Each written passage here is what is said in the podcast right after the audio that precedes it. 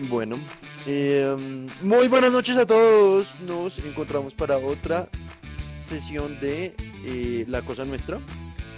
Hoy tenemos, hoy queremos hablar eh, con todo lo que está pasando de, de, las manifestaciones contra la policía y el tema de el, el abogado que mataron los policías. Eh, sobre todo en vista que está pasando acá y en Estados Unidos ya pasó y, como con todo el movimiento como contra la policía. Em, después pasaremos a hablar un poquito de eh, una recomendación, digamos, sí, de nuestras recomendaciones de la semana y vamos a eh, comentar hoy las peores películas de la historia. Em, nosotros tres hemos hecho varias sesiones para ver las mejores películas, las peores películas de la historia, bajo el pretexto que cuando uno ve mal cine comienza a reconocer y apreciar el buen cine. Eh, y ya les contaremos nuestros hallazgos. Em, entonces, bueno, si quieren, comencemos con, eh, digamos, la, noticia importante de la semana, que es el, ¿no? Hoy, mediados de septiembre, eh, el tema de los policías que mataron al abogado en estos días, ¿no? Claro, las protestas por culpa del asesinato de Javier Ordóñez, un abogado creo que de, en, la media, que tenía como 46 años, creo, la mitad de los 40, em, que pues todos vimos cómo fue electrocutado y eso causó, causó una, una gran manifestación de la cual pues la policía em, siguió de alguna manera ellos diciendo que fue, fue en defensa propia, pero pues obviamente hubo, sí hubo vandalismo por, por parte de, de, la población que estaba bastante alebrestada y pues quemaron bastantes CAIs, Transmilenios y todo, pero pues la policía eh, se cuentan que son más de 400 heridos y, y, y, más, creo que la última cuenta que yo tenía eran 14 muertos, puedo estar equivocado hacia arriba, ¿no? Y pues eh, esto no es algo circunstancial. Eh, una de las cosas que yo sí busqué acá es que la, la ONG eh, que se llama Temblores ONG, eh, que es una, una, ONG que obviamente trabaja en, en, en, la cuestión de los derechos humanos, registró 639 civiles asesinados por la policía entre, lo, entre los años de 2017 y 2019.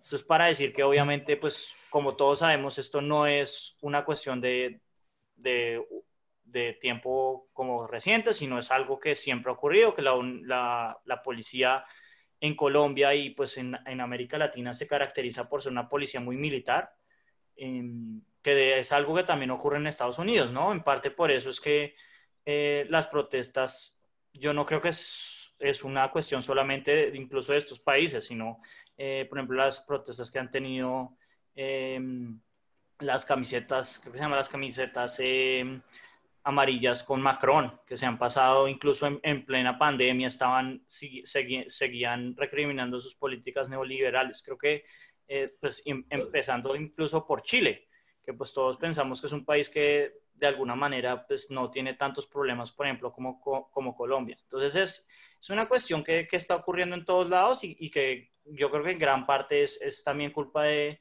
pues de, del hecho de que en esta pandemia eh, mucha gente se siente que, que, no lo han favorecido a ellos y pues que, que, de alguna manera el gobierno les sigue importando un culo, ¿no? No sé ustedes qué opinen. Sí, pues sí, también eh, tenemos que ver también la situación laboral de la mayoría de los colombianos, es que están sin empleo y en una situación financiera muy, muy difícil. Eh, no sé cómo están las últimas cifras de, de desempleo, ¿alguien sabe? Pero las últimas que nosotros revisamos es que era un tercio de la población colombiana estaba desempleada. Entonces, de alguna manera, sí es como una olla a presión, ¿no? Como eh, muchas personas, eh, pues sí, desempleadas, desocupadas, muy descontentas y pues un pequeño, pues no, no, no fue pequeño, eso, es, eh, eso es un poco eh, quitarle la importancia, pero un acto de violencia puede pues detonar est estos actos eh, vandálicos, ¿no? Y descontento claro. social. ¿Ustedes qué piensan? Sí, yo creo que, o sea, hay todo un tema coyuntural y, y, y circunstancial ahorita fuerte, que obviamente no ayuda ni cinco. Eh, a nivel nacional, la población desocupada fue 4.6 millones de personas. Dicha tasa fue del 24%, eh, en julio del 2020, que es como la última cifra que ha salido, eh, la del desempleo.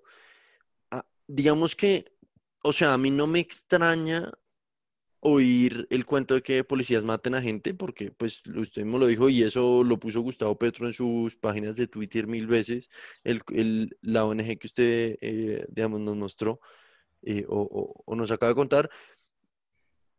Ahora, yo a nivel personal tengo un amigo eh, que fue bachiller, o sea, fue, me prestó servicio en la policía y, eh, y este tipo me decía, oiga, yo hice cosas como que iba uno a Soacha y había algún chino o, algún pelado pues haciendo maldades, ladrón o alguna vaina, y entre varios, y entre varios tombos nos los llevamos para, para el peladero de Mondoñedo, el, el botadero de basura, lo cogíamos a pata, lo, lo, pues lo dejamos sin ropa, lo empelotábamos y lo dejábamos tirado. Cosas de ese estilo. Entonces, yo, o sea, yo creo que esto ciertamente es un, un llamado a reforma urgente. Eh, no se puede desconocer que, que, que esto es una cosa cultural de una organización que lleva haciendo este estilo de cosas muchos años y esto no es una cosa de, de simplemente represar que, que a mi parecer es, es lo primero que tendrían que haber hecho, po- poner a los dos tipos que mataron al abogado en la cárcel, no merecen otra cosa. Em, y sobre todo con, con, con los hallazgos de, del forense diciendo que, lo, que tenía como nueve fracturas en el cráneo el hombre, ¿no? Entonces, em, pero más allá de eso, tiene que haber una reforma estructural fuerte a este tema. Pero es que ya la hubo, ¿no? Como que ya hubo una reforma al, al código policial. Pero más allá de la de, de eso, esos son como siempre, siempre, yo siempre los he visto un poco como reformas simbólicas, a pesar de que pues Sí, estoy de como, acuerdo. como Emiliano, como Emiliano sí esboza, pues eso sí, sí se ve reflejado en cambios en las políticas, ¿no? Pero eh, un poco como para atarlo en, en el contexto que yo más sé, que es como el, el, el contexto de los Estados Unidos, pues yo creo que es bastante conocido, de pronto no por la audiencia, pero por, por alguna gente que acá los policías digamos que en, en, Colombia en especial, pero sobre todo en América Latina, eh, pues la, las instituciones militares eh, tienen un, un, aire anticomunista, ¿no? Y, sí, y gran parte de eso es porque han traído a gente de, de, los Estados Unidos, pues en, caso, en el caso de, los, de, de Colombia, pues es, es, es, mucho más significativo porque Colombia tiene muchas bases militares estadounidenses a, a, a entrenar a los policías de acá, ¿no? y pues eh, como se ha visto en las, en, las, en las cuestiones de Black Lives Matter, pues los policías gringos, que además pues gran parte de, lo que algunos investigadores han, logrado es que esos, esas mismas políticas anticomunistas después fueron traídas a Estados Unidos como para aprender a, controlar a la población, que pues en el caso de Estados Unidos como es un país más racista, está pues sistematizado en en atacar la población negra y pues también es, está documentado que varias, varios eh, nazis, pues que, se, se, les llama, eh, ¿cómo se llama? Supremacistas blancos. Eh, Neonazis, es, están, creo que sería en sí, español. Pero sí están, están ingresando en la, en la policía, entonces está bien documentado eso. Entonces, pues, eh, como que si hay un, un, problema más de raíz que, que un código policial y estas cosas, ni siquiera una reforma eh, en el fondo va a cambiar porque pues esto es parte de la política exterior colombiana, que pues Colombia siempre se ha aliado mucho con los países, eh, pues con Estados Unidos principalmente. Y, y pues no sé, es, obviamente pues el, lo que se habla en Estados Unidos en, en, como para ya hablar un poco de políticas es literalmente, pues se pasó de defunding de police, que es quitarle el presupuesto a la policía, pues que todos sabemos que en Estados Unidos y en Colombia el presupuesto a la defensa es bastante alto y, y ya se está hablando es de abolish the police, ¿no? De literalmente... Que pues, eso ya también eh, es mucho, o sea, también, también hay muchas labores policiales que tienen que seguir existiendo y uno no puede simplemente decir, eliminemos la policía. O sea, un borracho en, en el apartamento al lado, si no hay policía, ¿usted quién le manda a las 3 de la mañana? O sea... O sea, pero, pero en, en ¿sabe? parte, No. en Eso parte fue, lo que es- se- es- eso fue el argumento más burgués que No, Sí, es, es no, que pero es eso pasa en puro- todos los es barrios. puro argumento tiene- de no, consultor, total. Perdón, ¿qué Porque- tiene que ver eso de de burgués? alguna Eso pasa en manera- todos los barrios. O sea, eso No, pasa en todos porque- los pero- económicos. Hay, hay alguien ejemplo, haciendo la- ruido o con, o con una fiesta o... No, no, pero, pero yo creo que, yo, yo creo que exactamente como que es, deberíamos tener como una discusión mucho más pues, abierta y social en la medida en cuáles son exactamente cuáles son los roles de la, eh, de la policía, porque en Colombia, sobre, sobre todo en Colombia, creo, la policía ha tenido un papel muy mixto en gran parte por el conflicto armado, ¿no? Entonces, como muchas veces eh, la policía tuvo que, que, coger el rol de las Fuerzas Armadas y Ahora, no, no, es normal, ¿no? Que, que, uno, es normal en Colombia, pero uno cuando viaja uno se da cuenta que no es normal ver a un policía con una, con un arma, eh, pues con una metralleta, ¿no? Con una AK-47. Exacto. No, es, no aquí no tienen AKs, pero bueno, ustedes me entienden. Eh, pero, pero, pero, ahondando un poco en eso, como que, como creo que este episodio también nos recordó de las épocas más violentas de, las autodefensas de Colombia, que pues no sé si ustedes vieron como uno de los anuncios de Mancuso, fue que él hizo, pues él dice haber, haber hecho un trato en, la, el gobierno de Uribe para hacer escuadrones de la muerte en Bogotá, particularmente para hacer limpieza social. Entonces son exactamente esas instituciones y esas, esa, como que esas, esos recuerdos de, de antaño que se están volviendo a, a, vivir y como a recordar de una manera muy fuerte. Sí, en, en general el, el, paramilitarismo, y pues eso es una discusión que podemos tener más, más adelante, y, y, y en gran parte la fuerza policial también, porque pues, el, la, pues más que todo la Fuerza Armada en Colombia ha, ha, ha realizado masacres junto a los paramilitares conjuntos. Eh, pues se ha caracterizado es por, por generar una, una extensión del Estado que busca es oprimir a los líderes sociales. Pues es, Mm. es bastante conocido que, en, que, en- que Colombia es el país más peligroso para ser líder social, para ser también eh, sindicalista. Y, y, pues eh, en gran parte, pues sí, la, la policía tiene un, un gran rol en, en, oprimir a la gente de clase baja. Y lo más yo lo único que quería decir con respecto a lo de Nicolás, pues esas cosas de los borrachos y esas cosas, pues la mayoría de lo que se piensa, al menos en la teoría izquierdista, es lo que, lo que ellos llaman el, el mutual aid, que es como la ayuda eh, comunitaria y que, y que pues gran parte de eso no, no requiere de un, de un ente opresor como es la policía, al menos. Yo pensaría que que se está repensando al menos el rol de la policía en la sociedad, que es un poco lo que venía diciendo eh, Emiliano. Bueno, con ese ejemplo particular, yo he sido el vecino ruidoso y he tenido vecinos ruidosos y, lo único que termina solucionándolo es la, es la policía, porque en últimas no hacen caso el borracho, está completamente desinhibido. Pero bueno, eh, para ir un poco más allá, yo, o sea, tampoco quiero llevarlo acá a un argumento de izquierda eh, de, de, de, opresión social y de tiranía, y de, porque me parece que puede ser un poco eh, extremo.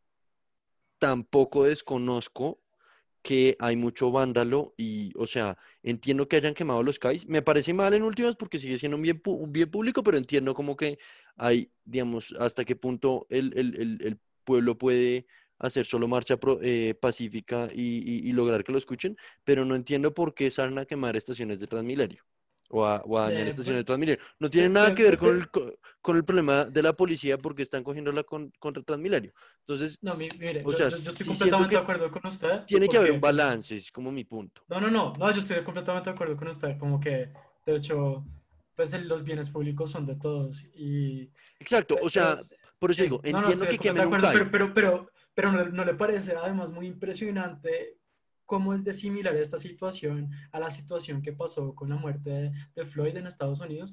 A mí me parece impresionante, es, es exactamente lo mismo. Fue como, fue completamente paralelo, ¿sí? Además, como en la misma época, como que, que acá, en un momento de la pandemia, ¿no? Yo creo, yo creo, yo escuchaba el otro día a Vicky Ávila, que para mí esa vieja exagera mucho las cosas, pero eh, el otro día decía que, que, que, que, que Ah, pucha, perdí la cadena de pensamiento por estar pensando en lo que decía Emiliano.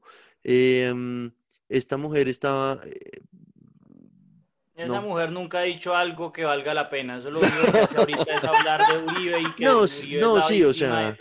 No, o sea, estaba Eh, diciendo que Petro estaba siendo incendiario y que estaba invitando a la protesta y pues me metía al perfil Claro. completo de, de Petro y sí, es, y sí es incendiario porque sí, sí promueve mucho, mm, o sea, una cantidad de videos demasiado gráficos que solo incitan a, a, un sentimiento muy fuerte en contra de, ¿sabe? Como ese enemigo común, que en este caso es la policía, pero, em, pero, pero tampoco es que, o sea, esta mujer está diciendo que, que tocaba investigarlo por eh, como incitar al pánico y, promover, alcanzó a decir algo así como, miércoles, no me acuerdo el, el término legal que llamó penal, pero más o menos diciendo, esta persona lo tienen que, o sea, lo tienen que procesar penalmente por eh, incitar al crimen. Eso tampoco. Es traición. Tampoco. que la en, es traición, creo. En, gran parte, en gran parte esto siempre ha sido el, el, pues el, el problema, ¿no? Eh, salió Uribe, por ejemplo, a, a, a, decir que eran un pocotón de gente. Incluso, pues, eh, uno de los trending topics fue que Uribe se decía que es el presidente desde la cárcel, porque pues al mando a pedir un toque de queda. Pero, por ejemplo, el, un poco atándolo al idiota de la semana, que no fue la, la persona que yo iba a hablar, pues la, la, señora María Fernanda Cabal en su gran sabiduría salió a decir que no tenía ni una evidencia de prueba, pero que, eh, pues que ella pensaba que detrás de todo es, estaba el disque Juan Manuel Santos. Entonces, eh, gran parte es como... yo entiendo, digamos que yo entiendo, digamos que yo entiendo no, O que no la defiendo, pero entiendo un poquito como de dónde viene la intención política y amarillista de echarle la culpa ahora a Juan Manuel Santos. Cuando hace una semana Juan Manuel Santos lo cogieron, eh, eso rotó por todas las redes sociales, Juan Manuel Santos en la casa con, con no Santrich, sino, ¿cómo se llama este otro? Con, con, Iván Cepeda. Con Iván Cepeda y este otro, exacto, tenían una reunión privada. Ojo que en tiempos de pandemia, que cualquier cosa la podrían haber tenido por Zoom, ¿no? Entonces, si era, o sea, si era tan delicado como para tener que reunirse en persona y violar una cuarentena, o, ¿sabe? Como infligir en eso.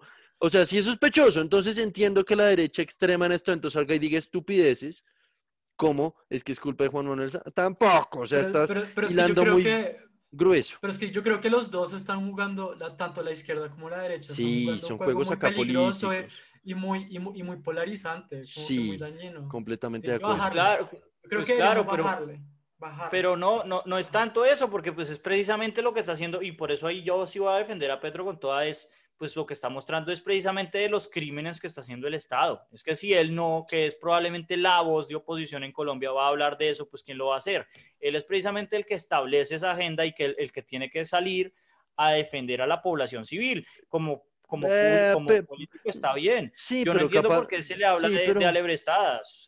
no, no, no, no, ve uno, no, pero si uno ve unos videos que dice, aparte ponía videos cada 20 minutos, podías haber puesto dos, no tenías que poner video cada 20 minutos durante 15 horas de gente ensangrentada. Petro, Petro tuitea cada cinco segundos. Claro, es una e cosa, una máquina de hacer trinos. No, no, no, no, pero entonces, o sea, bajo ese mismo concepto podemos defender a Trump de muchas estupideces que ha dicho. No, pero, o sea, pero, pero es que esto, de nuevo, no, es, no es que son estupideces. Y un poco para atarlo de nuevo a lo que estábamos hablando con la policía y, y pues acá atándolo con, con Santos, pues salió el ministro de, de, Defensa Holmes a decir que cualquier persona que hubiera salido en las redes sociales a defender las protestas con la policía que los, que los iban a, no sé si a, a, a, hacer políticas en contra de ellos. Y, y en gran parte, pues también esta, esta lista que ustedes vieron que salió de, de, los influenciadores y cómo los calificaban en el gobierno y pues más allá de las denuncias que también sacó Daniel Coronel de cómo los tiene chuzado el Estado a los líderes o los opositores, pues ahí es cuando uno entiende pues que por Zoom pues yo no haría ningún ninguna reunión por Zoom ni ninguna de estas cosas. Es como eh, la respuesta, el, el, que sí se ha pasado desmedidamente es el gobierno y, y, en gran parte, pues por eso es que le tocó salir incluso a Holmes Trujillo el día de ayer o anteayer a, a pedir perdón después de todo lo que había pasado. Y pues, eh, pues de pronto lo podemos ya atar a, la idiotez que hizo eh, Claudia López al respecto, que es cómo no responder a un, a un problema de estas mierdas, ¿no? Sí, o sea, mí Claudita digamos que en los últimos meses yo a ella hay muchas cosas que le defiendo, pero asimismo también hay muchas cosas que le critico. Eh, y, esta para mí fue una, la cerecita en la parte, encima del ponque, pues, ¿no? El, el, el, cuento de la silla vacía del presidente Duque, eh, aparte en el video se ve clarísimo que es un tipo que va y pega el, coso como rápido para que la gente no se dé cuenta. O, sea, eso es simplemente incitar a Perdón, pero eso sí es abiertamente incitar a, a polarización. Sí, pues, pero más que todo es como un acto como, como, como cobarde, no sé. Sí, tira la pie. Sí. sí. es un acto cobarde, como a escondidas y como. Y terriblemente hipócrita. como, ay, ay, no vino, vamos a poner una silla vacía.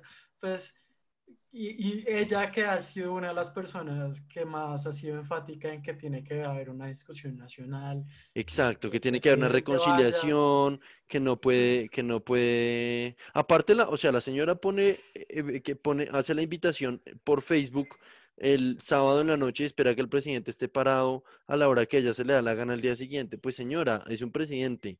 O sea, ya coordinar la agenda de un presidente de una compañía es muy difícil la del presidente de la República, olvídalo. Eso no lo consigues de un día para otro. Ella esperaba que el man moviera eh. toda su agenda, que quién sabe qué sería. Eh, para eso, eh, irrealista y ciertamente hipócrita, porque es jugar en un juego politiquero del que ella se ha jactado mucho no ser, de no seguir, ¿no? Sí, es, para mí es como un resumen de la presidencia, no de la presidencia, perdón, de la alcaldía de ella, que son simbolismos huevones que no tienen nada que ver y que lo único que hacen es agregar basura. Y por eso es que para mí es claramente la idiota criolla de esta semana. Sí, completamente de acuerdo. Sí, y pues como, como aquí chismes, eh, chismes, chismes, eh, pues como que una fuente anónima que trabaja en la alcaldía me ha dicho que como que su relación con, la, con las fuerzas públicas es muy mala, ¿sí? Porque como que es de uno de esos, esos, políticos que dicen algo de frente, ¿sí? Como a, a los medios y que después como que tiene que pedir la ayuda. Entonces, digamos, a la policía le echa la culpa por algo y después dice, no, trabajemos.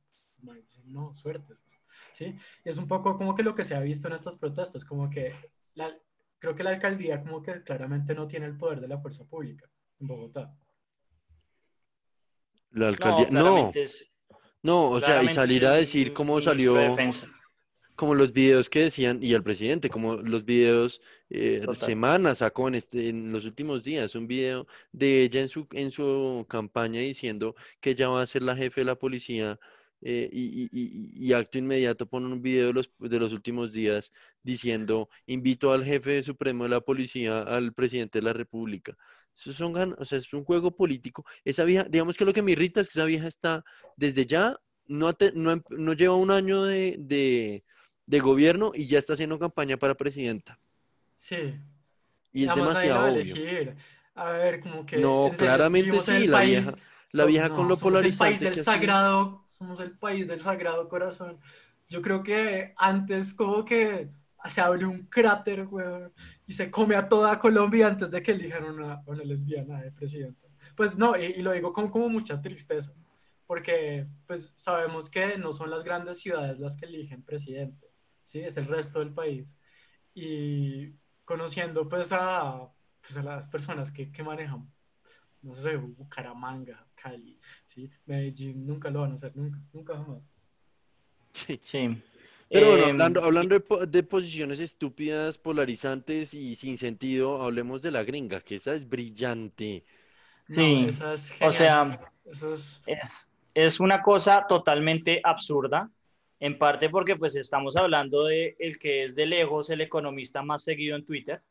No, no eh, solo eso, sino que todos leímos los, el puta libro de texto malísimo de microeconomía con los, con los, em, con las croquetas y los mierdas de, no, peor libro de micro del planeta.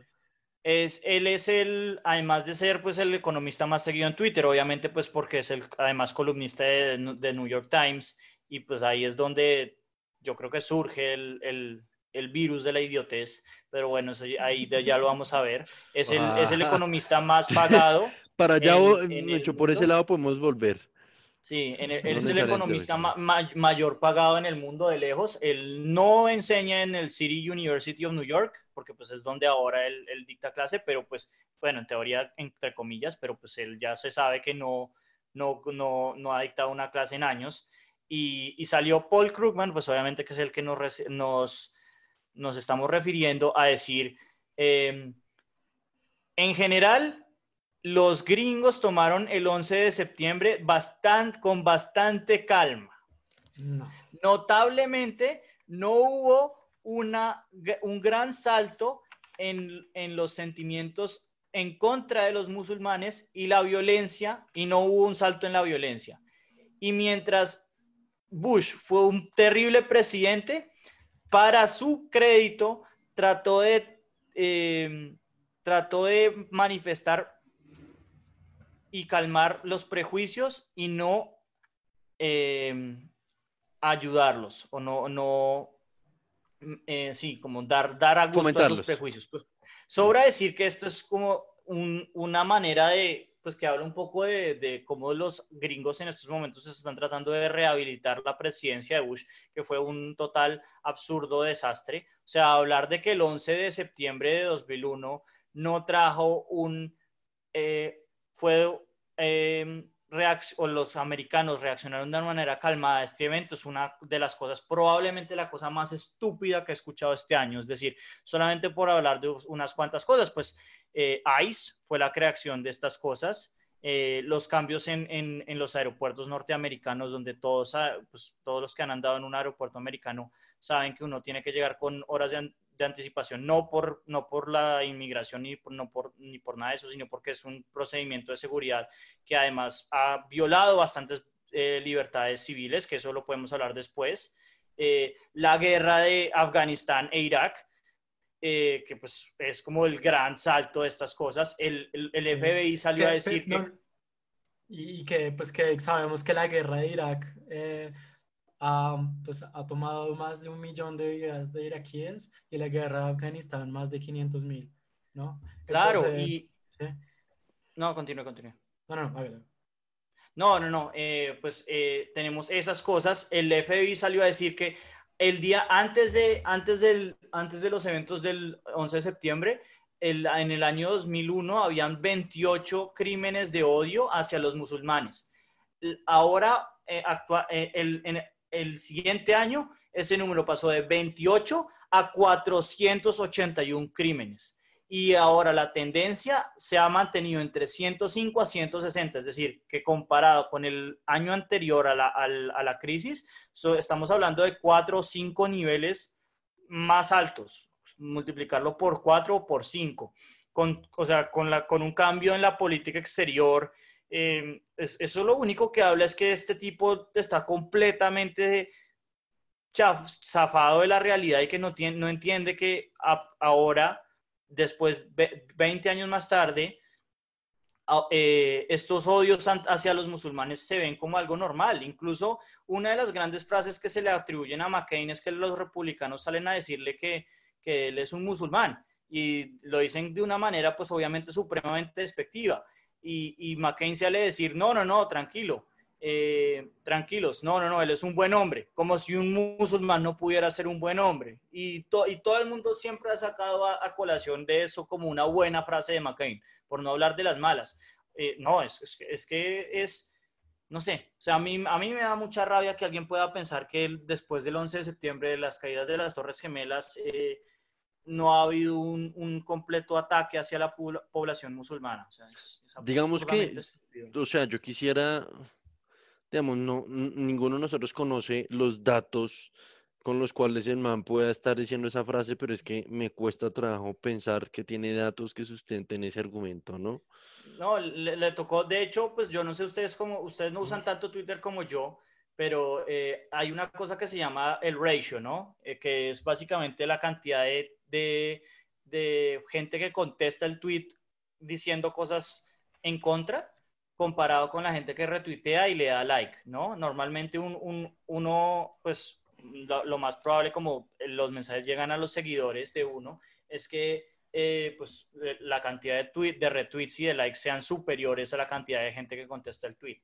En el caso de Krugman, eh, fueron 1.100, 1.200 personas las que le dieron retweet cerca de 7 mil personas que le dieron like y 35 mil personas las que salieron a atacarlo.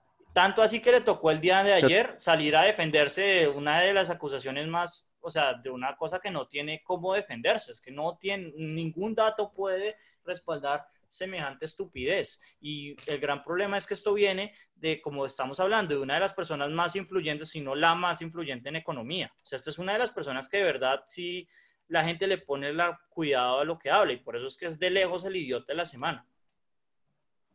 Sí. La verdad compite por idiota del mes, definitivamente. Sí, es Sí. que de, de- de no ser por Bolsonaro y por Trump, hasta de pronto podría ser la idiotez del año, pero es que esos dos no, no pueden. eso están, No, y aún queda, y aún queda el año, no se me adelante. están, oh, Podemos repasar. sí, están, están oh, para oh, cerrar el están año. hors de concurso, están fuera de concurso.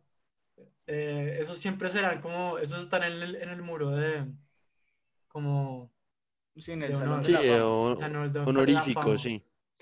Sí, pero- Eh, mm, Oiga, Bueno, pero pasemos. también como que el libro es muy malo.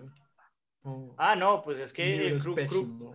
Krugman, Krugman el, el- el artículo por el cual él ganó el premio Nobel, esto ya es muy, muy nicho para los economistas, es, es un artículo muy, muy precioso, es muy lindo y es muy bueno. Pero más allá de eso, pues, todo lo que el tipo ha escrito, en, en especial en los recientes años cuando salió a atacar a Bernie Sanders, que ya como que empezó a patraciarse en todas las eh, políticas públicas que él promocionaba para, para buscar un, un trabajo en la administración de Hillary Clinton, pues ya como que el tipo está totalmente zafado de la realidad, para ser honestos. Pero pues pasemos a hablar de escritores, ¿no? En vez de, en vez de quedarnos en... en Ah, sí, más bien. Hablemos de escritores. ¿Dónde están los escritores? Yo acá tengo el quiz. Eh, Por favor. Sí, E- Emiliano, Emiliano nos encontró el quiz este que vamos a hacer de la personalidad, que es ¿qué, qué escritor famoso eres tú? No lo hemos hecho, entonces yo no, no sé qué control de calidad, no, Sí. no sabemos qué nos va a salir. Pedimos perdón por adelantado. Sí, quién sabe qué nos va a salir, pero pues se ve más o menos bueno. Y no Yo- sé quién quiere leer la las preguntas. Yo quiero que a, que a Nicolás le salga Lenin. Mande, pe- pero mándenme el link que no lo tengo. Ah, ya, ya, ya, ya, ya comparto entonces el link. Es el último, ¿no? Eh, Ah, ya, sí, no, ya lo tengo, ya. Ya lo encontré. Vale. Entonces, ¿qué te describe mejor como escritor, realista, romanticista, humorista, surrealista o activista? Uh, Yo creo que sería surrealista. sí, Total. completamente. ¿Y usted qué, Nicolás? También, yo pondría lo mismo. Sí, en serio, yo, yo no, humor muy poquito. Yo. ¿Qué, activista? Sí, con todo. güey. Bueno, voy a Yo poner activista. Ah, ah, ok, usted sí. Yo, yo iba a poner realista porque pues, yo tampoco, bueno, sí, no, yo sí, yo sí soy muy calumniador. Pongamos activista. Vale. Vamos, que ya, ya- como que es muy claro que es una vaina de- en donde hay cinco posibles outcomes, ¿no? Sí, no, hay- no claro. muchos resultados. Pero siguiente pregunta. Cuando su profesor, amigo, pariente, etcétera, lo ve a usted escribiendo, o, o, o- ¿qué? No, cuando ven lo que usted ha escrito, eh, usualmente responden con, eso está chistoso y cierto, eh, me encantan los personajes y la atención al detalle, eh, tiene una excelente gramática y estructura, un poquito diferente, pero tiene como su cosa. Eh, o eh, esto realmente me hizo pensar y fue entretenido. Yo claramente soy, esto me hizo, esto me hizo pensar, lo de fue entretenido es muy dudoso, pero pues lo que es lo que más se parece a lo, mi sentido de escribir. Yo creo que lo mío sería como diferente. Pero como, ok. Yo el mío también, pues. Sí, co- Obviamente. usted sí, definitivamente. Definitivamente. Sí, sí, es literalmente lo que pienso yo, sí, sí, no, total, eso sí escribe muy bien a, a Emiliano. Eh, ¿Qué A ver, Yo también soy James Joyce, güey. También me salió James Bueno, Joyce. a ver, Parece ya James tenemos los Joyce el resultados, los ya tenemos, uy, el mío estuvo buenísimo, el ¿Quién? mío estuvo muy bueno. Eh, Yo salí, a mí me salió Ernest Hemingway, es decir, el viejo y el Hemingway es chimba, güey. Sí, sí, sí. Yo Sí, la- la verdad, eh, Hemingway. Bueno. Un poco, un poco más, más corajudo de lo que yo me imaginaba, pero pues dentro de todo bien. Eh, ¿cuál, es, ¿Cuál le salió a usted, Nicolás? James Joyce y no tengo ni idea quién es James Joyce. No. Es, es- es el colmo. Es, es cosa que que no estoy, indignado, Nicolás. Que ¿Por qué? como- como que- Pero, pero, es como- pero yo jamás, jamás me lo hubiera imaginado usted como Joyce, porque Yo Joyce tampoco. pues, Sí. es- ¿Qué Escribe escribió James que- Joyce luego? Escribió Pero- Ulises, escribió también una serie de cuentos cortos que son buenísimos. Básicamente, escribió Joyce se Ulises, considera, Ulises.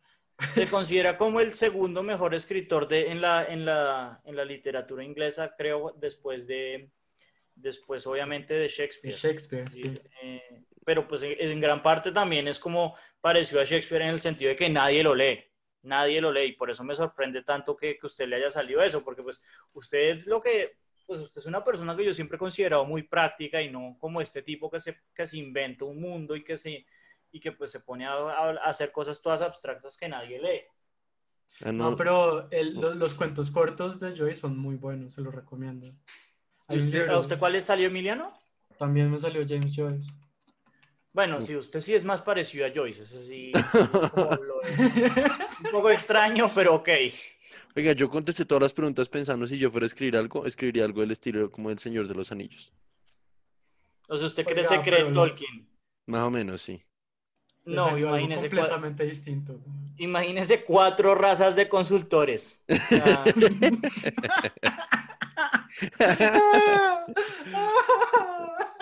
uno para, No, uno para las sí, no. petroleras, otro para las, otro para las, eh, las para los bancos, uno, seguro. para los bancos. ¿Cuál falta? Faltan dos. Uno Eh, para el no. gobierno, que se tiene que existir, güey. Sí, claro. El gobierno tiene que tener a alguien que le chupe la teta. Y otro. eh, sí, Mejor pues, dicho, no. Nicolás, escri- escriba la pri- la- la- el primer draft y nos lo manda para ver cómo, cómo les surge de su mundo de consultores. Ah, me va a ganar Pero- un Nobel de Literatura. Pero bueno, no. Pasemos a las, Pero a las recomendaciones de la semana. Sí, que en parece? este caso son las recomendaciones de películas que nunca se deberían ver en su vida, Que básicamente. nunca ¿no? deberían haber salido, ¿no? Como que, Sí, que nunca- también. que- o sea, que- sí, alguien debió haber tomado la decisión que esto, esto moralmente no es apto para que las personas lo vean. Digamos que, o sea, mi, mi, mi peso moral no le cae al director o al escritor de, de la película, le cae más como al, al productor ejecutivo, al que le pareció que era una buena idea invertir un millón de dólares en la película. No, al que estaba cogiendo la cámara y no quemó el. Pero no porque, pero no porque cuando usted está filmando usted en último, o sea, no sé si usted alguna vez ha hecho una película, pero cuando usted está filmando usted no necesariamente sabe qué tal va a quedar. Es cuando está editando que se da cuenta que está terrible. ¿Usted, usted, ¿Usted qué películas ha filmado? Bad Bitches 2, Ah, no. No, un par de cortometrajes o cosas para el colegio, hace años. Pero Es que se da bueno, cuenta lo malo que, yo- es que que es el como- material cuando Yo está pensé que editando. usted era actor porno, como que en su tiempo libre, pero. No. Pero bueno, Ya, como a- a- atándonos ya a, a las recomendaciones, un poco para dar contexto a lo que ya había hablado Nicolás, se nos ocurrió la idea siempre de hacer festival de películas malas entre los tres, ¿no? Y era básicamente cada uno propone una película. Bueno, pues como que decir entre tres es una exageración, porque siempre fue entre Camilo y yo. No, ¿cómo así? Yo también siempre propuse siempre- películas. Siempre se quedó dormido. Siempre. Puta, siempre se quedó dormido. Minuto, se estamos dando durmió, contexto, weón. estamos dando contexto. Siempre se durmió. Siempre. Y, y Sí. usted la primera salió con como una babosa. Yo me acuerdo que nosotros estábamos, yo había investigado como las peores películas hechas y usted dijo, no, yo me quiero ver. No me acuerdo que fue una película normal. Y no, no, güey. Yo Esto- propuse como Scary Movie o algo así, que igual son Scary pésimas. Movie, No, pero es que O sea, son, son malas, malas, pero pero es, Pero es que otro- nosotros queremos poner a nuestros oyentes en contexto. Esto no son películas malas. Nosotros queríamos hacer maratones de las peores películas hechas en la historia. O sea, esto no son películas, esto no pues- son películas que si usted paga para ir a, a cine y le No. toca vérsela, dice, perdí mi plata. No, estos son películas que usted se sale del cine, bravo. So- son, son películas tan malas que son difíciles de conseguirlas en la web. Como que hay una persona Y- streameándola en, en, en The Pirate Bay y ya, no hay más. Ah, y no, eh, y además eh, de todo, favor, eh, son películas- de esas películas, que, eh, hay que apoyar a los. No, mentiras, a, estos, a esta gente no hay que apoyarlos. Esta gente no merece un peso, maldita sea. Sí, pero en general es, es lo que dice, son películas que en vez de, de, de uno salirse, además de salirse bravo, uno sale a pedir la plata de vuelta. Y muchas veces estas son el tipo de películas que los, los teatros de hecho devuelven la plata, al menos en Estados No, y como Unidos. que hay, Porque pues obviamente acá, acá en o Colombia sea, no como que hay llegan. películas que usted es mala, pero usted dice, bueno, me la, me la termino de ver y salgo como diciendo, ah, perdí mi plata, qué desperdicio de tiempo. Pero es que con esta otra usted sale bravo, o sea, ah, genuinamente de mal genio. Pero bueno, Pero para, usted, nu- usted nunca salió bravo, usted salió. Usted, usted ¿cómo así? Yo Jack Jill lo detesté, usted propuso esa vaina. Y comencemos entonces Bueno. con mi película, Jack and Jill. Bueno, así como existen los Óscares, los premios eh, de Goya, los, eh, el, el Festival de Cannes, en fin, hay un festival particular que le da premio a las peores películas, peores actores, peores todo, ¿no? En Hollywood, pues. Se llaman los Razzies. La única película en la historia en conseguir los 10 Razzies que se entregan todos los años, que se entrega peor actor, peor edición, nada, nada, en fin. La única película en conseguir los 10 Razzies en la historia, en, en el mismo año, se llamó Jack and Jill. ¿Qué es Jack and Jill? Todos sabemos que Adam Sandler no es particularmente reconocido como un buen actor, pero este yo, yo tipo estoy se desacuerdo en eso. Yo creo que es un buen. Ha hecho películas buenas. No, no, no. Sí, yo sí creo que haya películas buenas. No. Sí, sí. No, todas son de mediocre para abajo. Eh, pero bueno, el punto es, em, la película se trata de este tipo, Adam Sandler, que tiene una hermana y él se va a casar o la hermana se va a casar, ya en este momento no me acuerdo, eh, pero, pero son hermanos gemelos y él actúa papel de, pues, el papel del hombre y de la mujer, de los dos hermanos. eh, Ah, pe- pe- pe- pero, no, este pero tipo creo se ganó- que tenemos que mencionar, tenemos que mencionar el cast. El cast es buenísimo, ¿no? Ah, Como no, sí, tienen, o, o sea, tienen a Katie. Holmes, tienen a Al Pacino, tienen varios Katie actores bastante Holmes. reputados, que Sí. solo con eso uno pensaría, oiga, la película tiene que ser buena porque tiene un buen cast. Pues no, esta película es el gran, la gran demostración que un buen cast no garantiza una buena película, es vergonzoso. Eh, en fin, y, y este tipo se ganó Razzie a peor actor, a peor actriz, a peor pareja, y la película siguió ganándose otros siete premios.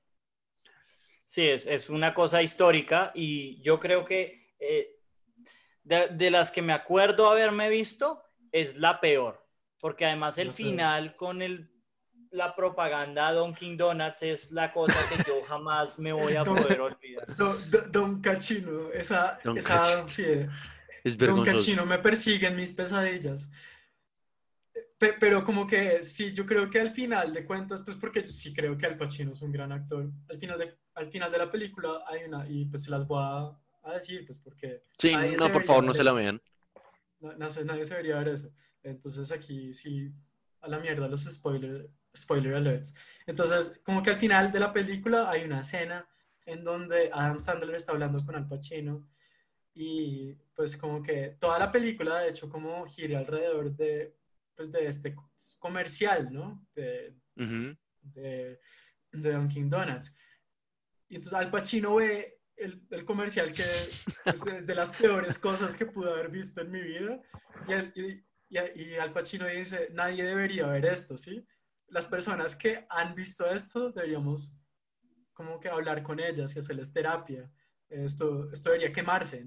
Eh, Yo, yo siento que eso es como, es como la reflexión de lo que pasó en la película por Al Pacino y por Adam Sandler. Es como, Yo más allá me atrevería a decir que esa fue la reacción original de Al Pacino, no en papel, sino él como actor viendo eh, un Viendo pedazo por de su primera película. vez. Sí, viendo por Viendo primera vez su película. su pele- sí, Viendo el primer corte.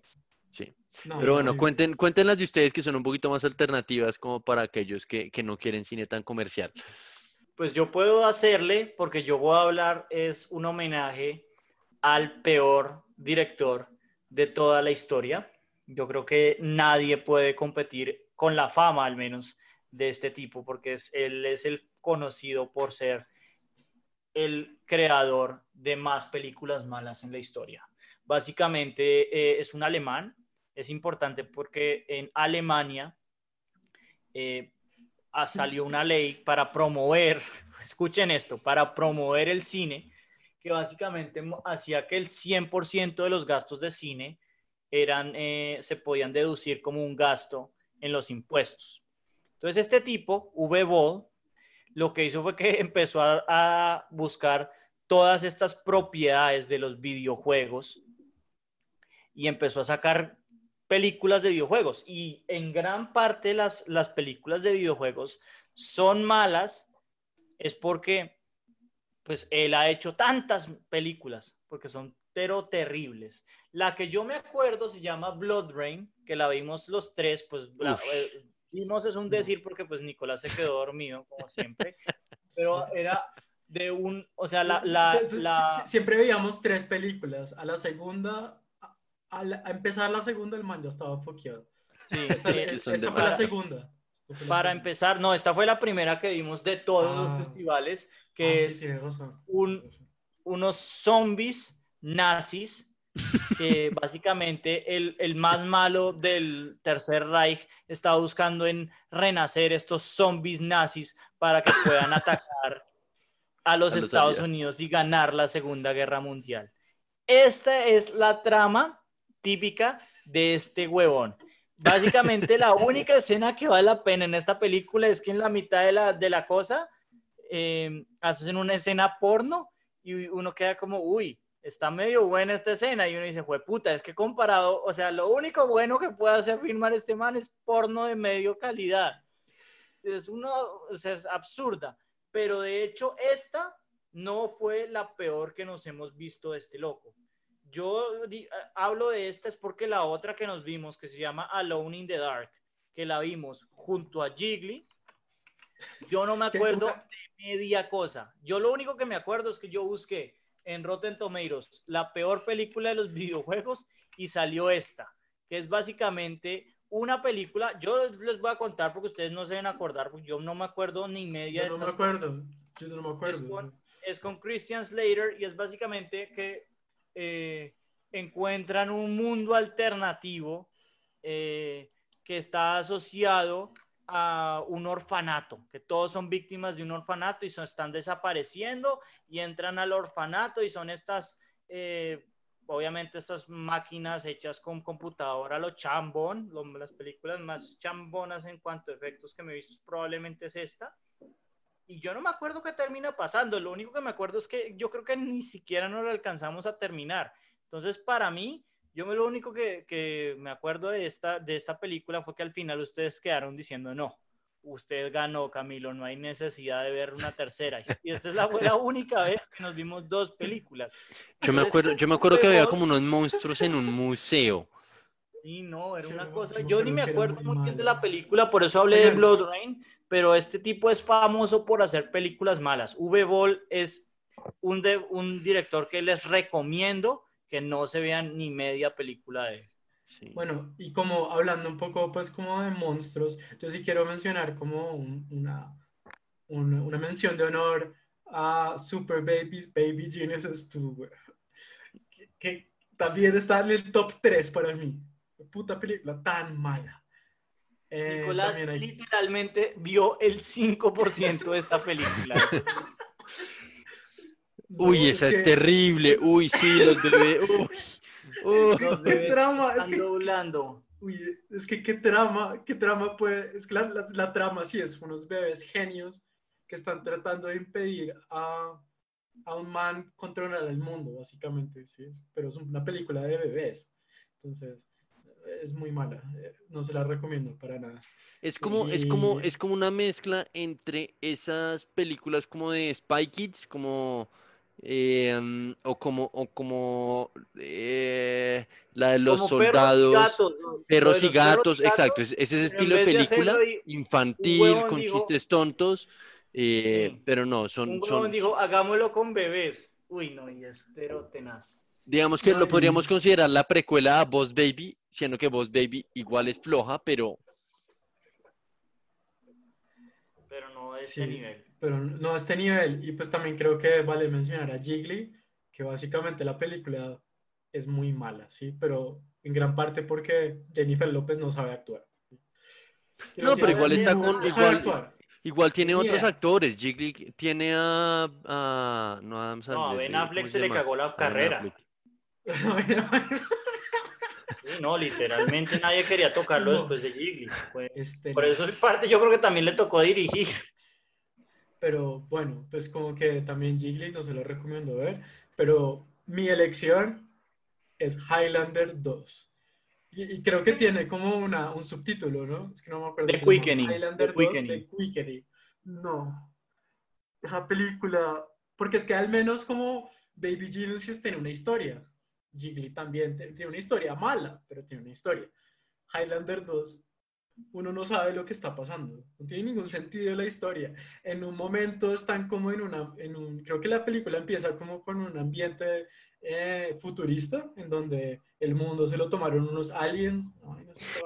es, como una mezcla entre Blade Runner, eh, Alien, eh, una vaina como con los egipcios porque hay pirámides por todos lados. Y es un diálogo que no entiende ni un alemán, ni un inglés, ni un... La historia no, tiene sentido. Nicolás, Nicolás, Nicolás también se quedó. No sabe, no sabe por qué no.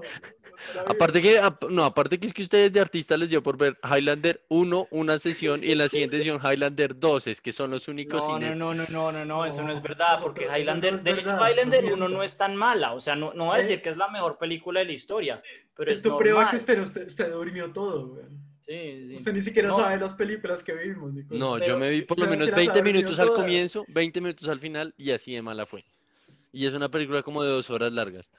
Yo creo que esta puede ser la de todas las películas que me he visto, la que menos entendí. Yo me acuerdo que nos veíamos con Emiliano y decíamos, bueno, pero ¿qué está pasando? Y no teníamos ni la menor idea. De un momento a otro sale Sean Connery en Escocia y no sabemos para qué se fue a Escocia y no, es... No, pero lo más incomprensible es cuando Sean Connery desaparece. Sí. Eh, y desaparece como con un láser de luz que nadie entiende de dónde sale. Eh, no, y yo creo que eso como que un poco es como el fin de la carrera también de Sean Connery. ahí murió, ahí Sean Connery murió. Entre eso y la Liga de los Hombres, la Liga Extraordinaria, uy. No, e, esa fue la que lo liquidó, pero, pero en gran parte hay que decir que nosotros no solo nos vimos una edición de, nos vimos esa, nos vimos una ah, edición especial. Porque yo encontré.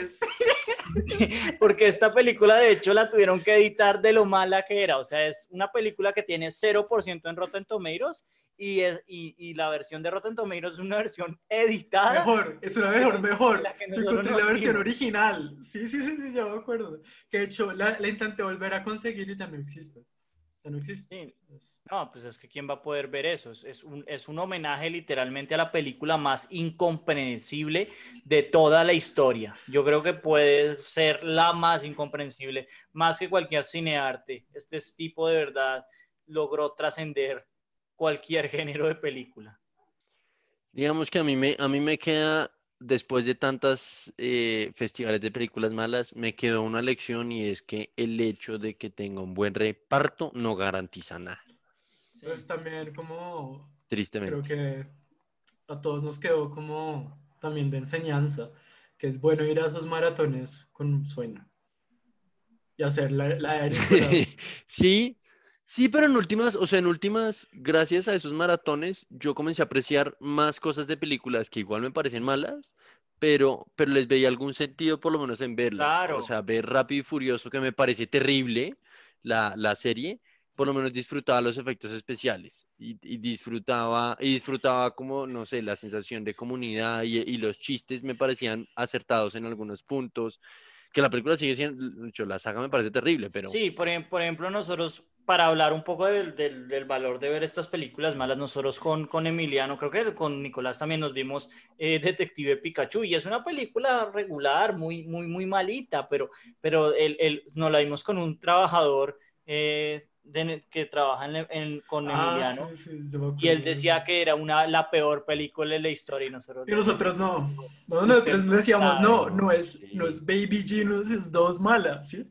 no es Highlander dos malas, ¿sí? es que eso es otro nivel de maldad, sí, eso es como no, no, hay nada debajo de esas películas, ¿sí? claro, o sea, nos dio perspectiva, definitivamente nos dio perspectiva. O sea, usted se ve una película como Suicide Squad que es terrible, absolutamente terrible y pues usted dice, bueno, pues al menos no son los robots sí, o sea, puedo rescatarla. O sea, no, no... Exacto, de esta puedo rescatar la iluminación, puedo rescatar la escenografía o eh, la fotografía, o sea, aprende uno cositas viendo, la, viendo ese lado malo de, del cine. Sí, sí, no, y, y, y, yo creo que ha sido bueno pues para mi vida, porque cuando me vi el final de Game of Thrones, yo estaba decepcionado, ¿sí? Yo estaba bravo.